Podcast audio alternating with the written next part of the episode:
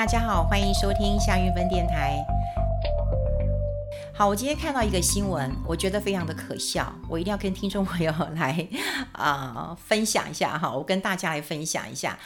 呃，但这新闻是金管会有宣布，他说呢。国人的副委托投资海外的市场呢，可以来开放了，也就是未来可以定期定额来买美国的股票。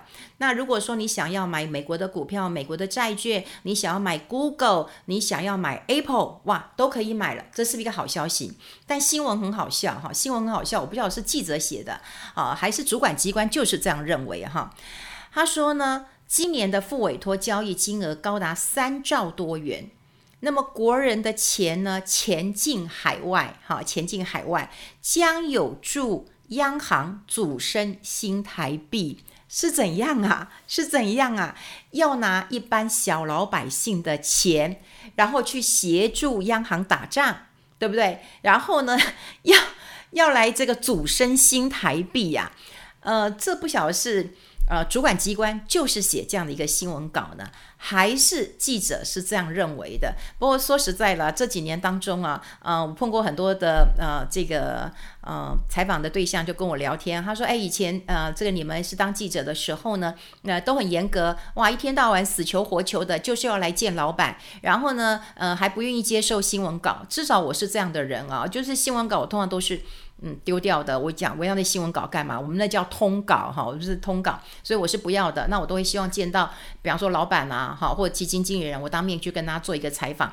那现在呢，他说没有啊，这个我们可以提供不同版本哈，给不同呃需要的一个记者哈。我的通稿大家都用得很好，而且他们会说，哎，这这个 A 呃这个媒体的话，我们会给他图片；B 媒体我们会给他什么呃这个这个呃电脑资料。好，这不管了哈，就说我不知道这个新闻。他当时主管机关的意思是这样吗？哈，这样吗？开放当然是可以开放，可是你不能够拿小老百姓的钱去主升新台币啊！好，这是什么样的一个做法跟心态呢？我们先来讨论呃这个复委托的开呃开放好了。其实复委托开放也不需要你特别去开放，因为有很多投资人。就很喜欢去买美股。其实我几年前我也动过这个念头，就我想买、呃、星巴克啊，因为那时候 每个人都很喜欢喝一杯星巴克，对不对？然后上班的时候拿一杯呃这个星巴克也不错。我心想，我喝了这么多咖啡，我应该也去买一下这个星巴克的股票。不过总是说一说，我也没有做到。那也我有很多的朋友的确也去开了副委托。那副委托这件事情啊，就是。呃，我们没有办法去投资，直接投资美国的股市嘛，所以我们是委托我们台湾的券商，那他呢直接到海外去帮我们买股票，好，所以是你委托两次，所以有复，好，这个复。复委托，哈，复委托这样的一个呃做法了哈。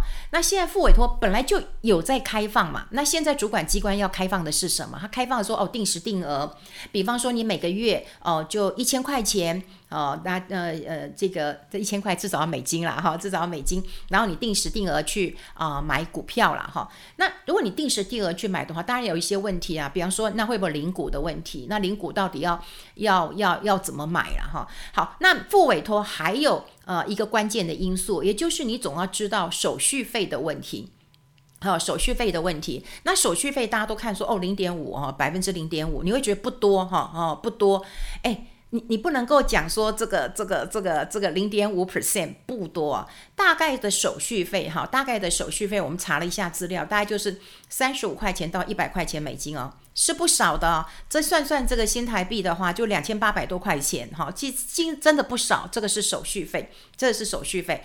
那另外呢，它还有一个现金股利税，也就是说你今天有配发现金的话，这是逃不掉的啊，你是逃不掉的，只有三十趴。只有三十趴，所以你在做呃海外投资的时候，你投资美股的时候，你一定要记得一件事情啊，美股其实跟我们的零股交易一样，是一股一股的买。好，我们的上市公司的股票呢，我们要一张一张的买，好，一张一张的买，那不一样哈，一千股是一张，那美股跟我们的零股交易一样，你可以一股一股的买。那你想想看哦，手续费这么贵。手续费真的很贵哈，我刚讲过了，还有一个现金股利税，手续这么这么贵。第一个，当然你就要长期的投资，而短线的交易对你来讲是非常非常的呃呃不利的哈，不利的。那另外呢，我们也要跟大家讲，定时定额我一直是鼓励的。我是鼓励的哈，我是鼓励大家定时定额的，因为如果你透过这个长时期的去做一个定时定额的累积财富，或者是等财富稳定的成长，这个在过去很多实证的经验当中都可以得到很满意的一个结果，因为你有纪律了，再加上报酬率，所以为什么我过去讲就是说啊，不管你要定时定额的去买呃基金，也是一个很好的事情，定时定额去买股票。只要你拼得够久，你够有魄力哈，你买到对的趋势，我想这不是太大的问题。所以定时定额是一件好事。可是我居然要讲的一件事情是，你主管机关你在美国股市道琼上了那个三万点的时候，然后费半纳斯达克已经涨了四十趴的时候，你这时候说要开放啊，零、那个美国的股市交易，你还要开放定时定额买股票的一个交易。高档的风险，你有没有替散户想到？你是用一个很漂亮的话跟他讲说，想不想买 Apple 啊？想不想买 Google 啊？你想不想买这些美股啊？你想不想买巴菲特的这个波克夏公司啊？你都可以买到，你当然可以买到。过去很多买美股的，说实在都是比较专业户，哈，所以这些专业户就是专户，他不是一般的散户。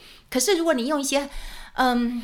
这个很 fancy 的话，比方说你真的就是哇，你想不想买 Apple 啊？定期定额买美国的股市都很 OK。好，这个这个你你这样讲起来的时候，不是哦，我刚刚讲都很 OK 哦，都很不 OK，都很不 OK。因为相相对的高档，你本来就要有这样的一个风险意识，所以主管机关在开放的时候，你真的目的就是要我们散户蚂蚁雄兵。去帮你主升新台币吗？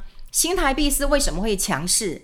新台币强升有很大的一个关键因素是外资进来了，台商的钱进来了，我们出口赚了太多钱了。然后呢，你要主升新台币，你主升不了，因为你怕被人家说我们是外汇操纵国，所以呢，你就想出这个方式。哎，那我们就开放开放呃大家的钱出去。因为钱进来太多了嘛，啊，台币就升了嘛，那我们就鼓励新台币出去，嗯，出去，好，那出去买什么呢？哦，买美股啊，美股不错啊，你看 Apple 啊，你看 Google 啊，你可以买这些呃的的股票。你为什么这样想呢？你你有没有想过说，我们台湾买海外基金的有多少钱？已经有那么多钱在买海外基金了，有主升的了吗？有主升的了吗？那现在你看三兆。好，三兆，你认为呃，大概有三兆的钱可以去买美国的呃股票，三兆，嗯，大概一千多亿的的的的美金。好，问题来了，你要主升多久？你要主升多久？你要达到什么样的一个效果？这你能判断的吗？好，你能你能够那个判断的吗？你要主主升多久啊？好，所以呃，看到这个新闻的时候，当然我们会认为说，哦，这叫启动资本市场的呃蓝图，然后要松绑一些海外的呃投资，然后呢说国人前进海外有助于央行主升新台币，有病，真的是有病。开放，我觉得是可以开放。你可以开放，因为我觉得台湾的呃金融市场当中，说实在的，我们就是防弊比较多。我自己在金融市场当中，防弊比较多，新利比较少。那为什么只防弊不新利呢？因为我们太保护投资人了。比方说呢，我们台湾真的哦呃，虽然内线交易查查查的不多，但是呢，如果你有发生金融纠纷的时候，你还有金融评议中心。好，那平平你去你去告嘛，哈，那那他又帮你仲裁嘛，哈。可是通常啦，我过去看到的案例当中哦，仲裁成功的几率蛮高的。为什么呢？第一个，你银行嘛，或者是这个这个不当销售嘛，好，或者是只要投资人能够举证嘛。那另外有一些银行也觉得，哎，干脆算了，小钱我赔一赔算了。所以。大家都会认为说，那我我我去炒一炒之后，应该就可以获得这个比较比较这个这个合理的待遇了。那我们也很保护投资人，好，我们常常要这样设限，然后因呃这个或者用行政命令去介入很多事情，这一切都是保护投资人，没有错。可是你保护投资人，保护成妈宝一样，这样对吗？大家还有人以前还有人告诉我说，哎，我投资定存为什么会赔钱？如果你听到这个问题，你也会觉得很奇怪。我投资定存，我怎么呃，我就存定存，我怎么可能会赔钱？可是我就很简单想到，你存的不是新台币嘛？因为你存的是外币嘛，那外币就会有汇兑风险嘛，你连这都不知道吗？我的意思就是说，你保护了太久之后，你可能就像很多的妈宝一样，天气冷了，哎，多穿一点衣服啊。你天气冷了，你不知道吗？你还要你妈妈在这边跟你讲，哎，你多穿一点衣服嘛。或你饿了吗？多吃一点吗？或或者你你要你要喝点汤吗？好，就是我们太。保护投资人了，所以我们推一些金融政策，呃，对一些新的商品的时候，我们都要考虑再三。可是考虑这么久之后，你又觉得有个问题，哎呀，我没有办法跟国际接轨呀。好，然后我们又没办法区分什么叫专户，就专业投资户跟一般的散户哦，你有没有办法去去做一个呃这个这个分辨？然后投资人呢，他也只问说，哎，这可以赚多少？他也不问风险到底呃在哪里。我过去我也碰过我身边非常好的朋友。你说他们的呃这个学历也都很高啊，很高啊。哦、我一个朋友，嗯，他他有一次还来找我，诶，说，诶，怎么这么过分呢、啊？我买了一个保险，怎么我解约呢？哦、我就要赔到两百多万。我发现对他一年缴四百万，但他解约真的也是要赔两百万，因为人家解约金明明就写得很清楚，所以他拿保险单给我看的说，喂，我说你看他们最后一栏解约的金额，他说有啊，可是我当时没注意。我说那你明知道你买这个商品，你就要搞清楚你买的是什么，你六年之内不能解约，你解约的话，你大概就有挣解约金，那你就衡量一下到底可不可以。他说可是，呃，这个这个寿险顾问没有告诉我。我说那没他没告诉你，你要问啊。啊，而且他说：“那我要去告。”我说：“你硕士诶，告不赢啊。”哈，因为现在大家会看一下，就是说你你有没有投资经验哈，或者是说啊，你真的呃学历不高啊，社经地位不高，那你对商品真的不了解，那大概都会赔钱给你的。可可是如果说你今天你学历你大学毕业了，呵呵，然后你还搞不清楚这一些，那你真的就要负一些呃责任了啦。哈，好，那我要讲的一个关键因素就在于说，我希望开放。我觉得也可以开放，但是你不要用这种帽子说来协助央行主升新台币，哈，因为现在新台币一直升，嗯，那央行又不能够去做一个调控，这方式是呃观念做法都不对的。那另外，如果你要投资呃美股，呃，我还是要奉劝大家，就你投资美股，我建议大家一定要去搞清楚。好，因为就要去搞清楚，就是你到底投资的股票到底是什么。然后，因为手续费很高，所以你最好要长期投资。那另外，现在是一个相对高档，美股是，台股也是。有人问我说：“你不是告诉我定时定额，任何时候都可以开始吗？”我说是。但是你现在在高档去定时定额的时候，你就要接受比较长的时间。你就要有这样的一个魄力，愿意去等待那个比较长的时间。而当你时间拉长的时候，中间必然有很多的波折，特别你是高档哦，你有很多的波折。好，比方说有很多的风险，政治的、经济的、社会的一个风险，那这个风险都很都很大。那你能不能熬得过去？这要看你的魄力啊。你熬得过去，那个你就可以欢呼收割。可是如果你熬不过去，高档的风险一直都很大的。我一直跟大家来呃讲讲讲一件事情啊，就是像最近台积电，今年一直有人问我台积电到底可不可以买，五百块以上还有人问我可不可以买这么好的股票，你当然可以买。问题是你承受得住这样的风险吗？如果你今天是两百块买的，两百五买的，三百块买的，四百块买的，你可能你现在都还坐得住。你今天是五百块买的，你坐得住吗？所以有时候我们在投资的时候，最重要的是什么？心理，你会承受不住，你会承受不住，然后你会害怕。为什么？因为我们毕竟没有那么懂那个市场。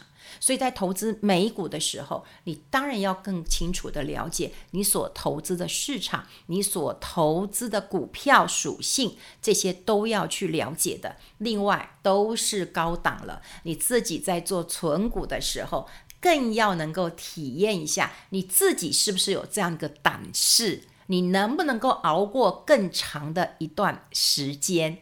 你熬过这样的一个时间，你才有可能享受。那样的一个成果，可你熬不住的话，你就像今天很很多人在嗯 PTT 网站上面还在讲说，哎，别人都在停利呀，我在停损呐，好，因为我买的股票呃都在赔钱。的确啊，现在指数很高，可是还是有人在赔钱的。所以之前其实台湾在开放零股交易的时候，我也在我自己的节目当中，我我也抱怨了一下，我说。你今天开放零股，你就是希望小额投资人、散户去买。可是你在高档的时候开放，你这政策这样对吗？你说要保护投资人，你一直都希望保护投资人，然后他们有什么纠纷，你就尽量协助呃投资人，因为投资人是比较弱势的那一方，你宁愿去惩罚银行，你都不愿意惩罚投资人。那可是你在高档，你做这样的一个政策，那他们如果有什么亏损的时候，那也要去告你嘛，好，也要你负责嘛。好，你在高档的时候，你开放了台湾的零股。然后你现在又说要协助央行主升新台币，你又希望大家前进海外市场，那你看，不是只有股票可以前进啊？海外基金的钱比这个大多了吧？也没有主升到啊！好，到底我觉得你的政策初衷到底在哪里？这真的要想清楚了哈。好，这个当然我今天小小的抱怨了一下了哈，还是大大的抱怨，我不知道到底是小抱怨还是大抱怨，但我真的觉得，嗯。初心是什么？初衷是什么？这个很重要，特别是主管机关啊，特别是主管机关，你会用这样的一个呃方式来开启这样的政策，你脑袋真的是有问题的。好，跟大家分享在这边，下次再见。